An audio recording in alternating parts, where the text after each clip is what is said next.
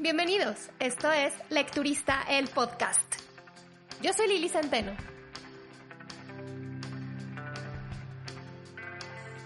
Feliz año 2021. Nos volvemos a escuchar una vez más. Gracias por acompañarme este nuevo año en este episodio número 70.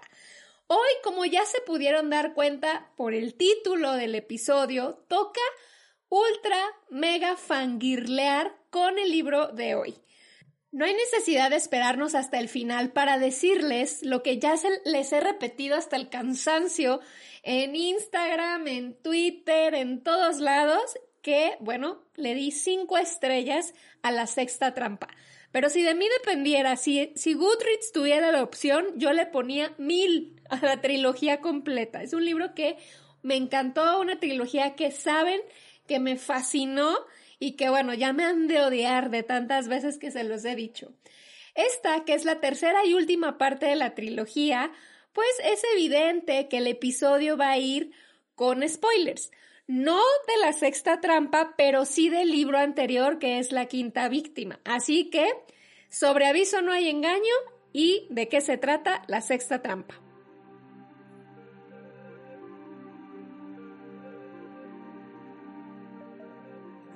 Después de la detención del detective Sam Porter, acusado de estar coludido con Anson Bishop, también conocido como el asesino del cuarto mono, el FBI y la policía de Chicago están enredados en un verdadero caos. No solo tienen que investigar la conexión entre estos dos hombres y cómo Sam pudo haberlos engañado a todos. Además, tienen latente la amenaza de un virus altamente contagioso que puede infectar a las masas en cualquier momento. Y si esto fuera poco, hay más cuerpos apareciendo en distintos puntos del país, lo que hace pensar que Sam y Bishop no están trabajando solos.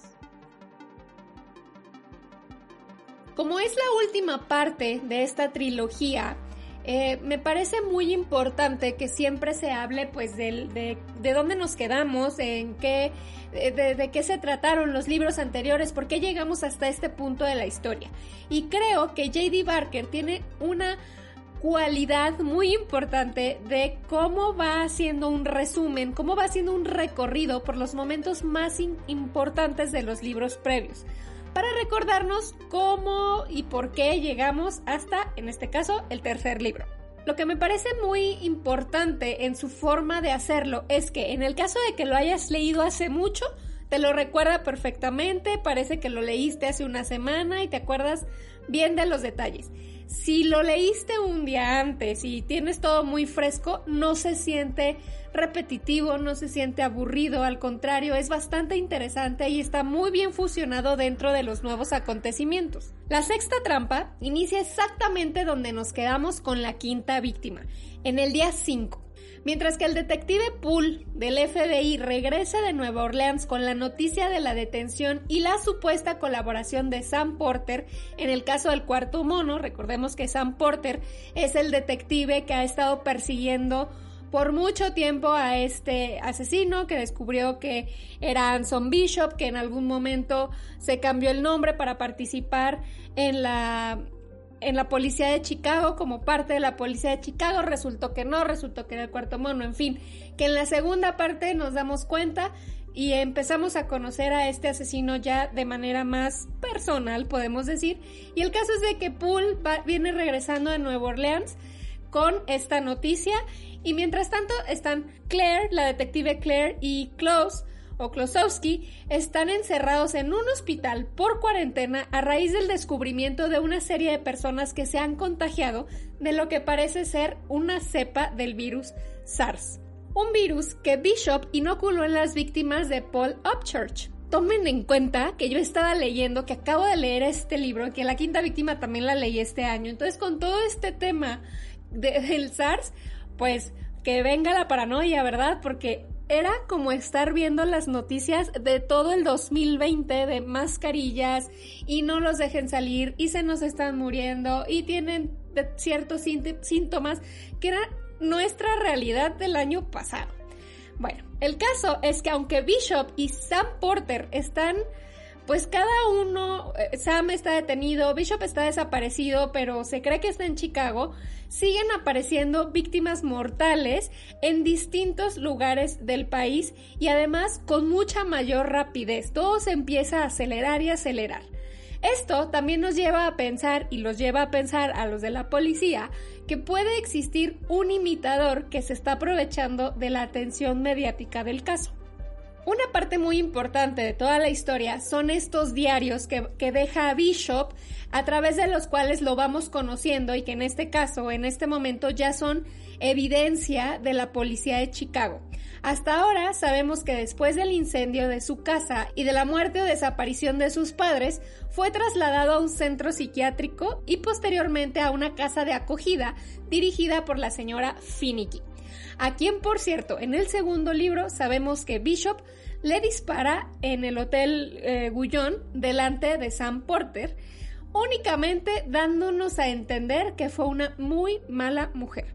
En estos diarios vamos a saber por qué fue una mala mujer y vamos a conocer también los fundamentos, el por qué, las razones de todas sus siniestras actividades de todo esto que, que lo hace ser el cuarto mono.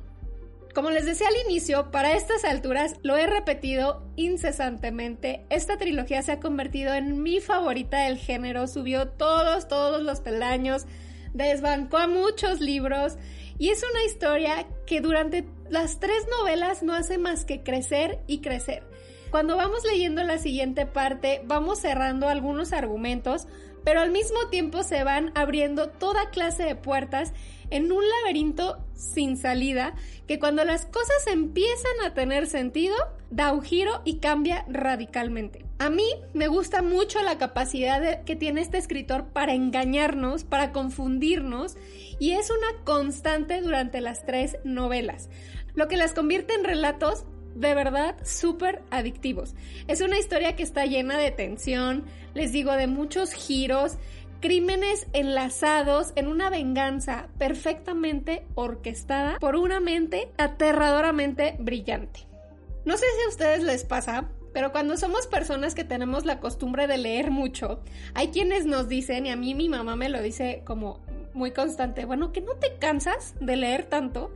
Mi respuesta es, si no leo corriendo, ¿no? O sea, ¿por qué me voy a cansar?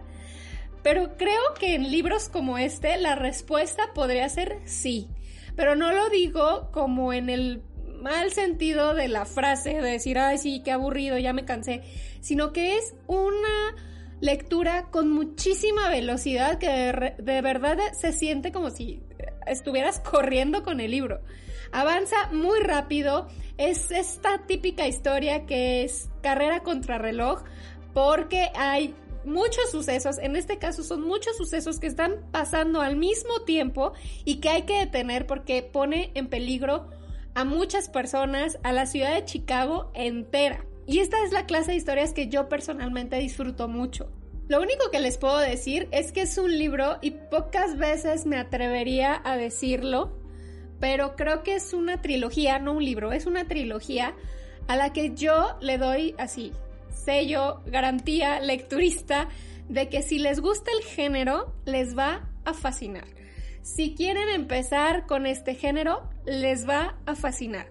No, sí tiene momentos creepy, pero creo que hay cosas peores.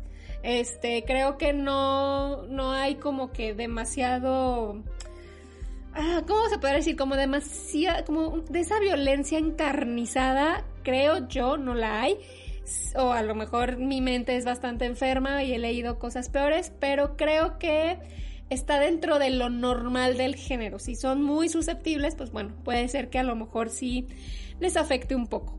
Pero eh, de verdad, yo, sellito, garantía lecturista, les va a gustar mucho.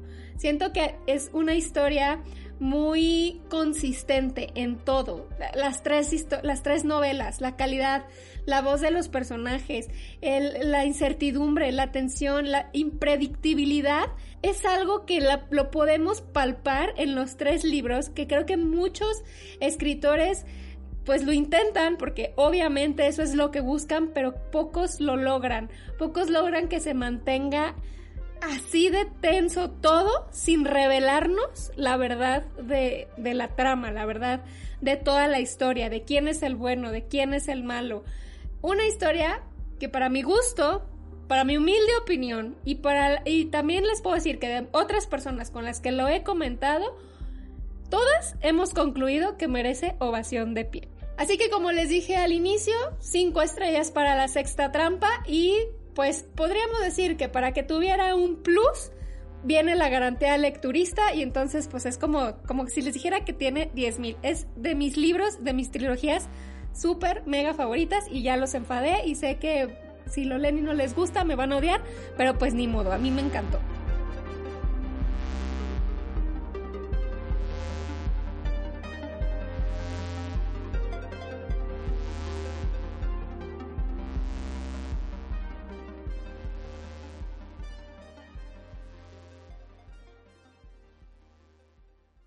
Como pueden darse cuenta, este episodio fue únicamente para alabar esta historia, así que es un episodio bastante corto, pero no puedo mezclarlo con otro, otro tema porque pues sería un poco injusto para todos aquellos que no han leído eh, la historia del cuarto mono. Y eh, pues por eso es que no vamos a hablar de otra cosa.